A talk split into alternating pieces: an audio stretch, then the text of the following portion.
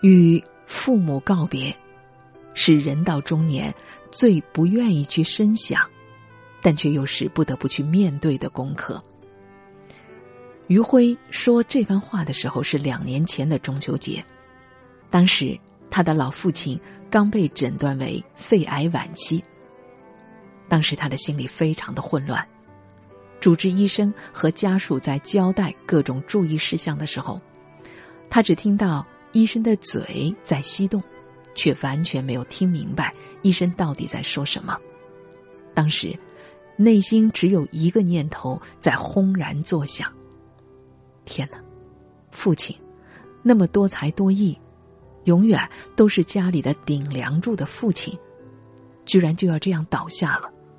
这是多么荒诞的事情啊！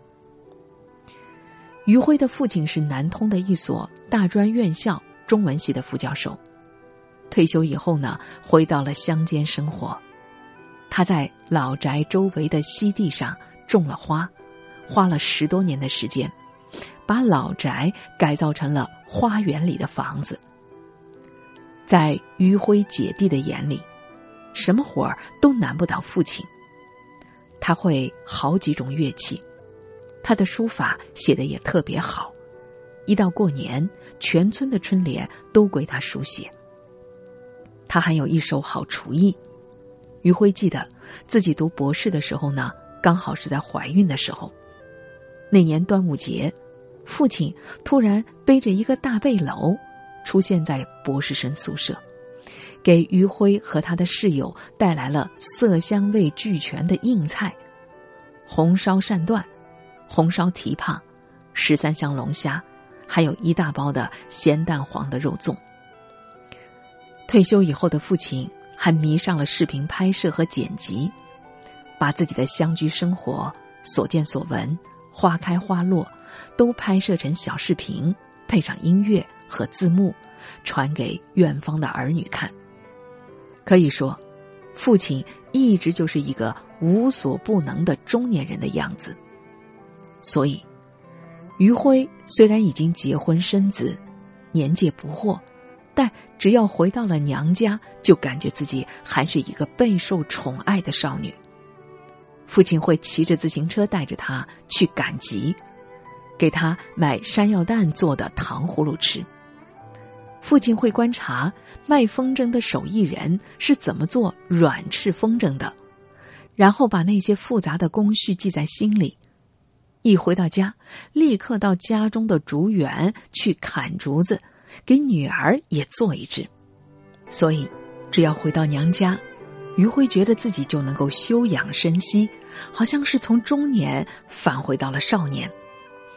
父亲的健硕和能干，让他误以为。这样的生活是永恒的，而今，命运却突然在暗处发出了裂帛之声。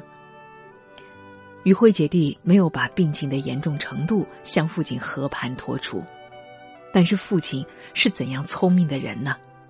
余辉不相信，真能瞒得过他。表面上来看，父亲好像还是豁达的。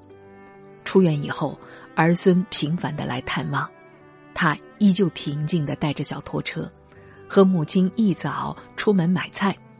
他会写上“秃头老于又回来了”这一类的行草，裱好张挂起来，调侃自己的变化，得益于在病魔收拢爪尖的时候，自己依然从容洒脱。但是，知父莫若女，余辉依旧敏锐的捕捉到了父亲的慌张。比如，他的药快吃完了，新买的药刚用加急快递发货，他为此就焦虑了一整天。他记不起专家的名字了，满脸是迷路小孩一样的惶恐。包饺子，他却忘了放盐。父亲身上忽然到来的这种软弱和慌张，让人揪心。是啊，如果不是受到病情的打击。像父亲这样坚强的人，何至于看到紫薇花的颜色由浓转淡，就流下眼泪来呢？他也不至于看到女儿在微信的朋友圈晒出往返老家的一百多张的高铁票，就忐忑不安的说：“哎，闺女啊，都是我拖累了你。将来回想起这段生活，除了劳苦，你会觉得一无所得吗？”最后的这句话提醒了于慧，他意识到，要想让父亲感到安心，两代人都必须像羊去稻谷当中的稗子一样，用力的晃动自己的所思所想，扬去那些临近告别时分的惊慌、软弱和忧郁。他必须为每个星期回家探望父亲的漫漫长途，寻找新的意义。余辉想到了自己看过的电影《遗愿清单》，一位亿万富翁和一个黑人的汽车修理工，同样步入到了生命的倒计时，他们是怎样完成生命当中未了的心愿的呢？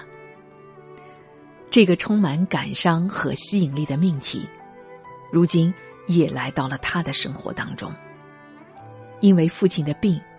余辉的丈夫推掉了到北京进修的机会，弟弟关了自己的麻辣烫店，一家人整整齐齐围绕在父亲的身边。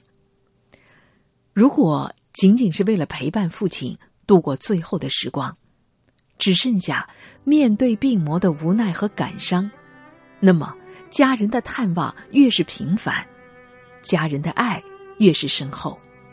家人对他越是有求必应，父亲心里累积的负疚感，恐怕就越沉重吧。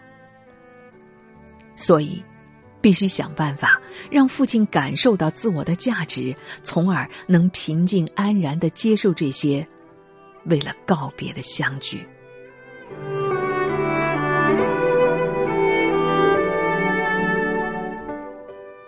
余辉想出的办法。是和父亲一起重读《唐诗三百首》，他的理由是，作为理工科的博士，他现在专门和发电厂的管道材料打交道，文学方面的记忆被消磨的差不多了，所以想补补课。父亲知道自己还有这样的余热可以发挥，也欣然应允。父亲特意请人在庭院当中搭了一座竹木的小亭子。收了农家晒干的稻草，铺盖亭顶，并且在亭子里安设了茶几一张，软凳三两只。天气好的时候，就和女儿在里面喝茶品诗。父亲通晓音律，有时他会为唐诗《春江花月夜》配上曲调，吟唱出来。从“春江潮水连海平”。海上明月共潮生的开阔，到江天一色无纤尘，皎皎空中孤月轮的喜悦；从不知江月待何人，但见长江送流水的怅惘，到此时相望不相闻，愿逐月华流照君的深情。父亲吟唱时。余晖就在一旁弹拨古琴。一曲毕，两人久久不言，沉浸在春江月夜的场景中，完全忘记了尘世中的种种无奈和苦痛。从一年前的初秋开始，每个周末，余晖就都会回家上一堂这样的诗词课。这让他想起了美国作家米奇·阿尔伯姆《相约星期二》当中，罹患了渐冻症的大学教授莫里，把自己的生命当作活教材，与他的学生相约在每周二，讲述了为期十四堂的生死课。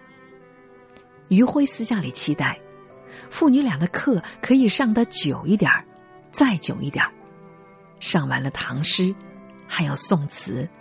上完了宋词，还有元曲。父亲偏爱沉郁顿挫、悲凉慷慨的杜甫的诗。一谈到杜甫的诗，他就忽然恢复了当年在讲台上的精神头，踱起步来，敲打着案几，为女儿领悟的确切感到激动，或者为女儿感受的浅近而焦虑。他甚至忘了自己还剩下多少时间，忘了一针自费药的价钱，忘了化疗时翻江倒海的难受劲儿。他豁达地说：“女儿啊，我竟然有机会重讲杜诗，我要感谢你。不知道为什么讲起诗歌来，好像生老病死都不可怕了。你老爸虽然没有老杜的才气，没能给你留下一首好诗。”但是将来，你会记起这个月夜，记得多少年前你老爸是怎么跟你说杜甫的诗的？那一天，你会忽然记起我，我们就好像重逢了。终于，父亲不再为他的病如此拖累儿孙感到满心歉疚。他接受了女儿的说法：现在的人忙于生计。都是聚少离多，但老爸的这一病啊，让我们明白，人间最珍贵的是什么。既然短的是相聚，长的是分离，成年的子女和父母之间，可以交心的相聚就更难得，所以应该对这样的相聚心怀感恩吧。又一个秋天到了，桂花香了。剃了光头的父亲还活着，在父亲的吟诗亭里，父女两人围绕着古诗的漫谈也在继续。余晖意识到，亲情就像桂花一样，静秀香味浅淡。若你在月夜下远远行来，它却像风中的蜜糖一样丝丝流淌。它如此浓烈。给你安慰，让你意识到，生之幸福，爱之幸福，是所有的告别都泯灭不了的。